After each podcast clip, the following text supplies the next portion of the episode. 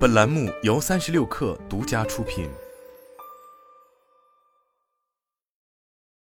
本文来自三十六氪独家。今年我们交付了五款全新产品，在成交价三十万以上纯电市场获得了百分之四十以上的市场份额，但综合表现离预期目标仍有差距。今年新能源汽车继续高速发展，但国内汽车市场的竞争也愈发激烈。十一月三日下午。蔚来董事长 CEO 李斌发布了一封基调略显沉重的全员信，表示未来两年是汽车行业变革竞争最激烈的阶段，外部环境充满巨大的不确定性。要想赢得参与决赛的资格，必须进一步提高执行效率，并确保关键业务有足够的资源投入。李斌在信中表示，过去两个月。公司进行了三十多场两年经营计划的分析讨论会，以确定每个业务未来两年的目标、关键成功要素与优先事项、行动计划需要的资源，识别组织优化、降本提效的机会。过去两周，公司根据以下原则确定了业务的优先级，并制定了组织与业务优化的具体计划：一、确保核心关键技术的长期投入，保持技术与产品的领先优势。二、确保销售与服务能力能够应对激烈的市场竞争。三、确保三个品牌九款核心产品的如期上市。四、组织提效，合并重复建设的部门与岗位，变革低效的内部工作流程与分工，取消低效岗位。五、资源提效，推迟和削减三年内不能提升公司财务表现的项目投入。李斌表示，根据上述计划。公司将减少百分之十左右的岗位，具体调整会在十一月完成。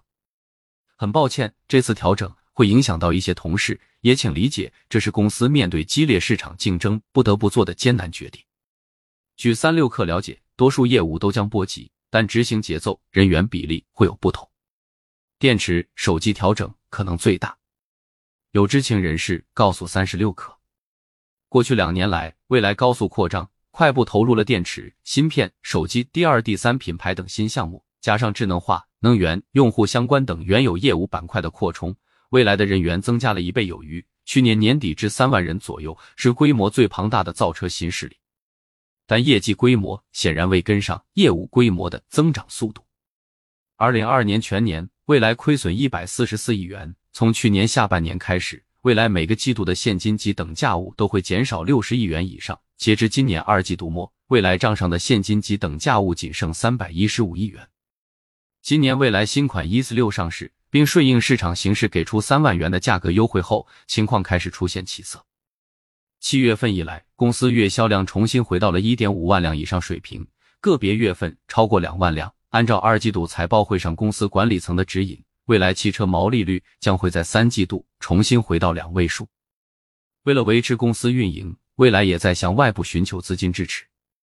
六月谈成阿布扎比投资机构约五十三亿人民币的融资后，九月未来又在公开市场发行了十亿美元可转债，其中五亿美元用于偿还过去的可转债，也就是说又新借了五亿美元以解燃眉之急。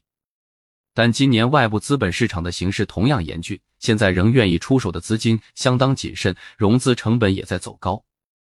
未来发布的公告显示，这次偿还的五亿美元可转债。原本将在二零二六年、二零二七年到期，债券利率分别为百分之零、百分之零点五，而新购入的十亿美元可转债，两笔债券利率分别为百分之三点八七五、百分之四点六二五。业务运转仍需大量资金，外部融资渠道又不再像以前那样通畅，优化组织、降本提效是未来必须选择的一条路。